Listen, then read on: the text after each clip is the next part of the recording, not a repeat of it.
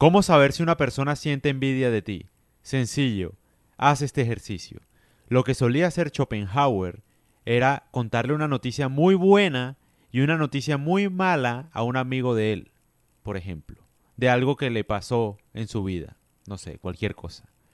Y luego él miraba detalladamente las microexpresiones de su rostro, mirando los ojos y alrededor de sus ojos y alrededor de su boca. ¿Por qué? Porque las personas, por lo general, no pueden ocultar cierto grado de felicidad cuando tú les cuentas algo malo que te pasó o cierto grado de tristeza cuando tú le cuentas algo muy bueno que te pasó. No lo pueden ocultar por más que sonríen. Mira esas microexpresiones de, del rostro que se encuentran alrededor de la boca y alrededor de los ojos.